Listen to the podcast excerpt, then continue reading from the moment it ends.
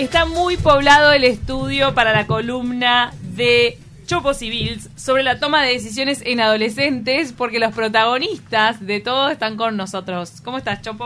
¿Cómo están? ¿Todo bien? Bienvenido nuevamente. Yo no te había cruzado de que habías No, vuelto. No, te veo felizmente casada. Gracias. Felicitaciones. Y acá estamos con adolescentes de carne y hueso, como dijimos el, Son reales. el otro miércoles, que vamos a ver si tenemos la posibilidad de traer algún adolescente. Así que gracias por aceptar la invitación a estos queridos eh, adolescentes que están acá. Y vamos a conversar hoy, si les parece, sobre este paso de, a ver si les entretiene, de ser adolescente a entrar al mundo de la adultez. ¿Qué les parece? Más que me entretenga, eh, me angustia. ¿Me angustia? Somos todos. Hacemos así, mira, para, para poder presentarlos, que cada uno puede decir su nombre y puede contar en pocas palabras cómo está viviendo su, su paso de la adolescencia a la adultez. ¿Qué les parece? Muy bien, acá a la izquierda del Mesías está Manuela Astray, me presento. Eh, tengo 18 años y recién egresada. Eh, bueno, voy a hacer psicología y, y estoy intentando entrar en la EMAD de, de actuación, así que crucemos dedos. Y ta, a eso, salir. eso es todo. Poner energía ahí. Sí. Claro, en la MADA hay prueba de admisión. Claro. Eh, yo soy Candelaria Paulo, eh, también recién egresada, tengo 18 y me anoté a comunicación para el año que viene, así que nada, ahí estoy. Con toda la expectativa. Con expectativas. sí. Es una carrera muy amplia que te Sí. lleva a surfar por diferentes Eso. mares. Pronta con la tabla. No. Pronta a lo que se venga. Claro, sí. Eso está bueno, hay que estar Sí. dispuesto. Eh, yo soy Eugenia Murara, pero bueno, todavía no, no sé lo que voy a hacer. O sea, está tipo, hay opciones, educación inicial, comunicación estuvo también, pero nada decidido. Bien. Y yo soy Felipe Silva, también tengo 18, recién egresado, y quiero intentar en- entrar en la UTEC, que también tiene prueba, así que... también A cruzar los dedos. Ay, qué tema. Este programa da suerte, yo les Bueno. aviso. Sí, vamos a Así que quiero que en febrero, cuando tengan esa prueba, nos escriban Y vuelvan. y nos den la alegría Igual que las de volver. pelirrojas son mufas, así que... No sabés, Chopo, que no es verdad. No, no, no. Pará, una pelirroja entró en los brazos de qué jugador de Nacional. Vamos a hablar de Nacional ahora, hablar, hoy, porque están hablando de otro cuadro. no es un buen momento. Sin burlarse, por favor. Pará, entró en los brazos qué jugador. ¿Eras Tuani? No, ¿quién No, era? no, no, ¿cómo está? De Zunino. Zunino. ¿Y Tuani nunca jugó en Nacional? No, lamentablemente. Capaz que eso es lo que nos está faltando. Nos está faltando Tuani. Bueno, nada, entró en los brazos de Zunino y Zunino metió un gol. Metió un gol, todo. Por favor. Nos, nos faltó eso. Por favor. Quiero preguntarles, así como random y cortito también como Chomo, para que podamos co- conversar de un montón de temas, ¿cómo, eh, ¿cómo fue el proceso de selección? Euge decía, todavía no sé, yo me traspolo hace unos años atrás y claro, con 17, yo cumplo en mayo, entonces yo pasé a facultad con 17, era como, ni idea. Y también está bueno ese ni idea y está bueno como dejarse, también lo que decías vos, Can, de surfar por ese mar que no sabemos qué nos va a traer, pero dejarse sorprender. ¿Les costó tomar la decisión? Siempre supieron o jugaron en la vida con, con ser actriz, con, con ser comunicadora, con ser músico. ¿Qué onda? Cuéntenme. A, a mí lo que me pasó fue más bien como que, en vez de encontrarlo, como que ir eh, como para atrás, o sea, te- me ha puesto, o sea, sabía que en realidad que me gustaba la música, me ha puesto como otras opciones adelante, porque aparte también como todas las cosas del mundo del arte es como más juzgado el hacerlo. Entonces fue como opciones que me había ido puesto adelante ir como tachándolas, decir, tan, en realidad esto no, no quiero, no quiero, no quiero hasta que dije, tan, no me lo puedo como negar, es lo que más me gusta. Aceptar Claro. que de verdad lo que a vos te gusta es la música. Sí. Mira. Qué lindo. Pero la música siempre te gustó. Claro, siempre. Sí, sí, sí. sí. En eso lo tenías claro. Sí, sí, sí. ¿A alguno le costó encontrar lo que le gustaba? Sí. O sea, a mí me pasó, por ejemplo, de que es verdad que estando lejos de tomar la, la decisión es más fácil y estás más cómoda. Por ejemplo, yo, o sea, desde mi niñez decía, ta, voy a hacer arquitectura porque era la facultad que estaba cerca de casa. Y ta, y voy a hacer arquitectura, estaba convencidísima. Me preguntaban y era re fácil decir, ta, voy a hacer arquitectura. Porque qué lindo un arquitecto en la familia, ¿no? Pero después me acercaba a la decisión y dije, pa, pucha, esto me va a condenar la vida. Y, y no, y, y ahí como que tener que elegir algo que en serio sientas, pero en realidad no sea tan zona de confort, es como tirarse medio a un abismo y cancelar eso de haberle dicho a toda la familia que vas a hacer arquitectura y bueno, no, en realidad capaz que es algo relacionado al arte y el primer paso más difícil capaz que fue hacer quinto artístico, que también es como una visión distinta y nueva para, para las otras generaciones sobre todo. Ah, eso, cuando eligen artístico, eh, tenemos esto en común, eh, todos ellos en común, eh, los adolescentes presentes acá en de Taquito, que hicieron artístico, la opción artístico. ¿Se sintieron juzgados por los mayores adultos? Responsable de la casa. Sí. a mí no me dejaban hacer, por ejemplo. O sea, empecé en biológico porque no me dejaban. Y después de pelearla, o sea, la había peleado todo el año anterior y después ese año fueron tres semanas que justo me cayó la pandemia y creo que me vino bien porque me dieron la cara de no puedo estudiar más plantas. O sea, claro, obvio. ah, qué fuerte sí, lo que eh, contás. sí, sí, sí. Bien dada esa pelea. Sí, Bien sí, dada sí. esa pelea. Y muchos en la generación que ni siquiera se pudieron cambiar, que, que hubieran Sí.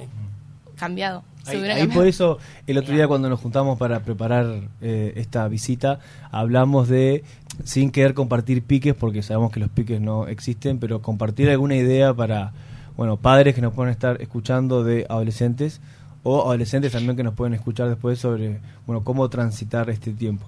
Tienen ustedes adolescentes de carne y hueso eh, alguna sugerencia así que sea ideal capaz para padre madre algún adulto que nos está escuchando que acompaña adolescentes qué le gustaría decir en este tiempo tan desafiante pero tan lindo eh, a la vez Yo creo que una cosa que me pasó con entrar a, a artístico en realidad es como la psicológica de... A mí me pasaba que a mí me iba- siempre me fue muy bien en el liceo. Entonces, ay, artístico, y tenés tanto para dar y lo vas a desperdiciar. Desperdiciar, capaz no decían la palabra desperdiciar, pero... Y artístico, eso. Que como que capaz para el, para el resto del camino también Como que sentían que te podías lucir en, no sé, en derecho. Claro, fue, sabes hacer otras cosas. Y también- y eso como de defraudar, creo que es, estaba un peso que para mí me, me pesaba. Eso, como estás capaz. Y si, si tengo tanto para dar y lo estoy usando acá, como que de Claro. condicionar el camino, no, no hagas esto, sino, "Mm, pero si tenías. Como, Claro. Que te deja como el peso a decidir vos y capaz. No sé, eso. de escuchar capaz que un poco más a, a- a los chiquilines y, y capaz que con ese eh, podrías dar más o tenés como otras cualidades, capaz que esas cualidades tan buenas que tenés las puedes recontra volcar en el artístico en y puede otra ser cosa, claro. lo que vos quieras y también está bien. Sí. Y entender también que, o sea, que nosotros nos estamos descubriendo acá, que no es que me meto artístico siendo un artista, porque también está ese sentimiento ante este preconcepto de que tengo que demostrar algo y es la única orientación donde yo tengo que demostrar que realmente soy un artista, porque ninguno se mete en ingeniería y dice, no, yo soy un ingeniero y te tengo que demostrar acá que sé mucho de cálculos. No, o sea, te podés llevar cualquier examen, pero en artístico si te llevas un examen sos, mm, no sé, no podés, estás haciendo lo que te gusta. Y bueno, está, pero, pero yo estoy aprendiendo y me estoy descubriendo a mí Claro. también, Y capaz entender no eso. solo para artístico, para la vida, capaz como los no tajantes no son siempre tan tajantes como los, como el digo esto por acá o, o te, te muestro esto y te digo esto que capaz es igual de tajante que decir no hagas esto para Claro. el condicionamiento del adolescente. Sí. Y también como para los padres creo que, sobre todo para la cosa de vocación y eso, acompañar y como ser un apoyo, pero capaz que a veces es un poquito más a- como ajenizado, como que pasa mucho, no sé, o sea, yo, yo soy una persona que ha tenido mil pires de decir, bueno, eh, pasar de decir quiero ser músico a decir quiero ser ingeniero forestal, poner, ¿eh? pero que... Literal. Literal. Pero, claro, pero como que creo que lo que más ayuda en ese proceso es como el, para un padre, el no decir, o sea, pa no es un pire, o, decir- o sea, decirte, tipo, pa me parece esto, me parece lo otro, pero como que siento que muchas veces como que puede condicionar mucho en la, como en la búsqueda, el si te dicen como, pa, no, no te veo, no, no, por ahí no, como que decís, está, me gusta esto, pero que en realidad no me ven, porque capaz que... Es tal cual eso. Claro, capaz que lo mío justo mucho. fue tremendo pire, pero capaz que alguien dice algo así y no es un pire, y o sea, es en serio quieren seguir. Aparte vos decís, mis viejos o las personas que, que me han criado son los que más me conocen. Claro. Claro. Y si no me ven es como... Capaz, que yo, no estoy, capaz Claro. que yo no me estoy dando cuenta. Eso, y vos cual. abandonás un barco y decís, no, en realidad Herrera por acá. Claro. Porque en realidad cada uno sabe lo que, lo, lo que cada uno vibra.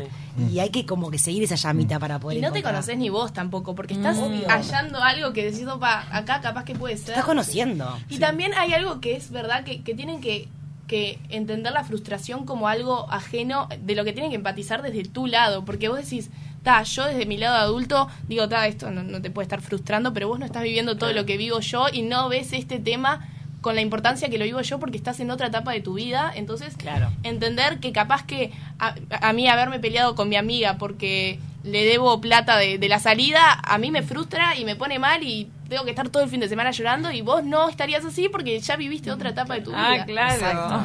Pa. El- el- Esos la tienen que teníamos. No, me parece que ustedes para ser adolescentes la tienen reclara. El, El, no vamos, no, no vamos. no, no. nosotros no vamos. Adolescente. Y hablan vino. espacio. De Y hablan taquito vino. adolescente. Pará, tengo otra otra pregunta, Ay, ¿te Cami. Taquito adolescente. No, no, me quiero ir porque estoy viendo a estas Son muy cuatro buenas. personas con una claridad mental. que Total. Yo no tengo los 30 años. No, y me gustaría aprovechar, si les parece, a preguntarle a estos adolescentes de carne y hueso, también qué, qué otro mensaje le podrían dar a otros chiquilines que están, o capaz entrando a transitar la adolescencia, que tienen ahí 12, 13 años, y van a vivir un tiempo que capaz que a veces está cargado de, de tanta etiqueta como que es problemático, es difícil, es un caos. ¿Qué le dirían ustedes a un adolescente común y corriente que nos está escuchando? Para mí, Eh, como. y lo- ustedes que están como que terminando esta etapa y entrando al mundo del, del ser adulto. Para mí como lo más im- o sea, importante es como que igual también es difícil, como que es una pregunta que me ha pasado mucho de decir, o sea, qué significa como el ser uno mismo y me ha pasado mucho decir qué significa por eso que decía Manfe, Manu, de o sea, de o sea, de que no sabes bien quién sos, pero como el- siento que el- como el día a día hacerte lo más auténtico posible, que es algo que como que creo que todos lo trabajamos un montón en, en el artístico y cu- fue cuando realmente dije, tal, lo logré. Y como o sea, obviamente hay momentos de incertidumbre de no sé qué, pero como después intentar sacarle como el fruto a eso, como que siento que también es algo que te hace crecer un montón. Y también aparte, o sea, cambiando un poco, pero con lo que decía Manuel de que nunca te terminas de conocer, que aparte siento que en esta última etapa de la adolescencia es como que vuelve a haber como otro tirón de adolescencia, por así decirlo. Como que siento que a los 13, 14 años, cuando estás como cam- cambiando y creciendo, no sé qué, viene como un no sé, torbellino emocional, claro, que Total. después, no sé, capaz que a los 15, 16 se calma un poco porque ya decís, está, me estoy encontrando, estoy yendo, pero cuando tenés 18 decís, está, el año que viene me va a presentar a un montón de gente nueva, voy a De descubrir un montón de cosas nuevas. Ah. Es como el decir, está, todo esto que construí estos últimos años, o sea, lo quiero, o sea, soy yo, y es otra vuelta de esas... Qué fuerte. Es Sí. con los cambios que te das cuenta que estás Claro. que vos también sos distinto Sí. a lo que pensabas que eras estando estático. Igual Claro. les cuento que eso les pasa a los 18, pero cuando tenés 20 y pico y estás laburando en algo o terminás Obvio. de estudiar Ah, y tenés que insertar, decís, esto quería, Claro. esto soy, esto voy a hacer toda mi vida. Entonces como que a veces, igual creo que hay un rótulo de estudiar para toda la vida, de la Sí. carrera, viste, hay padres que son escribanos toda la vida, que tienen... Y en realidad nada es para toda la vida y que uno puede cambiar y flexibilizar. Hoy soy periodista, trabajo de periodismo en el periodismo y amo. Pero el día de mañana me gusta la inmobiliaria, me gusta alquilar casas.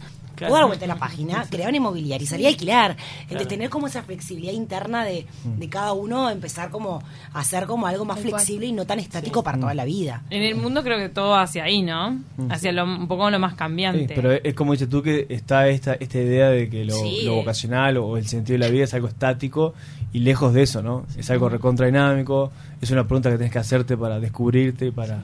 Y como dijiste recién, uno tiene 30, 35, 40 años Se y se, y se la sigue haciendo. Total. Y eso también creo que es como un consejo que le daría o sea, a alguien que está, no sé, por el tercero o cuarto de liceo, de que muchos compañeros como que al pensarlo en tan estática la, la carrera dicen, ta, es que yo ahora voy a ser, no sé, quinto científico porque cuando tenga 22 quiero hacer ingeniería y quiero hacer el posgrado, no, y la piensan así como si fuera algo tan para toda la vida. Voy y después, trabajar en- Claro, y ellos saben que no van a disfrutar por el científico y la pasan mal. Y Ay, están hay pasando gente mal. que se Claro. tortura, ¿eh? Sí. Sí. Sí, sí, sí. Eh, p- Porque piensan que cuando tengan 20 les va a gustar la carrera de ingeniería, no sé, civil, pero no tienen ni idea en realidad.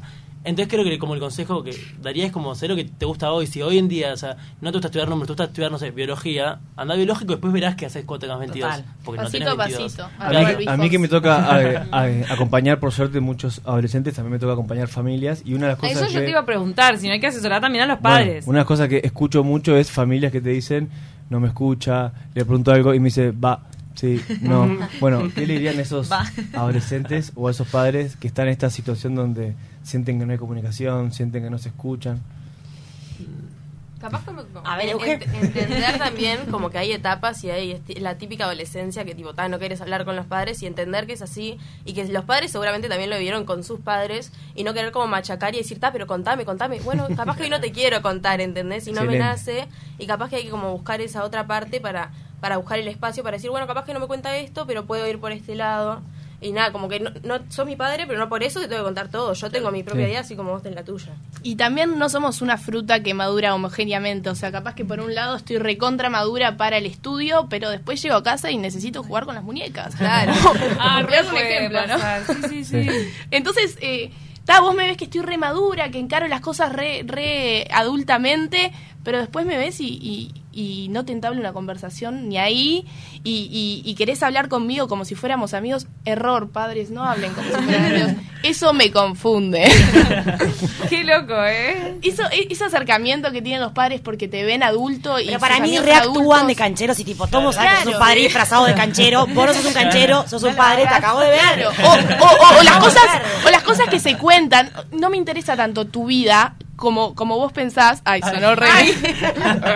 no, no soy tu enemigo tampoco. Pero, a ver, eh, hay cosas que capaz que se abren mucho los padres y vos decís, ay, no quería saber esto, no te quiero ver como veo a mis amigos con toda la información que tengo de mis amigos, te quiero seguir viendo como un padre, un, un papi que no tiene vida sexual, que no tiene, ¿entendés? Que no tiene los problemas que tengo yo. Y, y, capaz que eso que yo no me abro con vos es porque me reflejo en vos que yo no quiero que vos te abras conmigo. Pero a veces como adolescentes pensamos que nuestros padres no tienen problemas, ¿no les pasa eso? Sí, sí claro. están llenos de problemas. Y no lloran. Y no lloran. Como que hay un intermedio, creo que hay que buscar entre como humanizarlos, porque también pasa, puede pasar eso de... Ay, qué tremendo, sí, por eso hay que humanizarlos. hay que humanizarlos, sí. pero, claro, muy arriba y hay que... Claro, pero con esa o sea, distancia, que tampoco, o sea, no sé si distancia la palabra, pero con ese como vínculo claro de, de padre, o sea. Y también, ah, que otra cosa, o sea, con lo que decía Euge, obviamente como no forzar, que también revisar si esa como distancia no se da por otra cosa, de, o sea, de, de que hay distancia, ponele porque cuando le contás algo, o sea, cuando tu hijo te cuenta algo, ponele, no sé lo que decía hoy, de ponerle caras, o de decirle, no sé, de tomarle pelo, o sea, como que... Sí, yo creo también que es una cosa que capaz hay que agarrar como más consejo para padres que no tienen adolescentes todavía, que capaz intentar entablar una relación, un vínculo ya con el hijo adolescente, capaz si no te contaba las cosas cuando tenía 10 años, no te contaba ah, cómo le fue en el colegio y no te va a contar qué le pasa con el novio cuando tiene 14 años. Entonces es como que una cosa capaz de agarrar más desde como previendo lo que se viene, consejo a los... Para cerrar, ¿estos corazones están enamorados? Ah, siempre. Enamorada de la vida. de la vida. Señora. No, no, bien Pero mira, esto me, esto muestra madurez. Te faltan los ruleros y una voz. Man y yo somos enamorados de la vida. O sea, siempre Ay, como que. Es verdad. Eso es lo mejor. No, no vieron, no. No vieron. Sí, creemos. Eh, no, no, no. Vos no. No, Man y yo no vieron nunca, pero, o sea, enamorados de la vida. Como que siempre es como, ay, está. Y más ahora, primavera. Más ahora que en primavera arranca, arranca la universidad y hay, mucho material en la universidad. ¿eh? Vamos a dejar una, una, carta que después la podemos compartir en las redes de, sí, que es, Taquito. es parte de tu libro. Sí, que es una carta ¿Vas que... el libro también? No, bueno, no hace falta. Adolescente. No hace falta porque en las redes tuyas no, uno no se da cuenta que sacaste no, no un libro. No se da cuenta, no se da cuenta. Pero Adolescente en, todas las librerías para, para el arbolito de Navidad. Para el verano. Y después compartimos la carta que tiene que ver con esto que conversamos hoy sobre no eh, soltar la cuerda cuando uno está acompañando a adolescentes. Y de que es necesario odiar al, al padre, o sea, no se sientan mal. No se sientan mal. Gracias, gracias a todos por estos minutos acá. Gracias. De verdad, hermoso.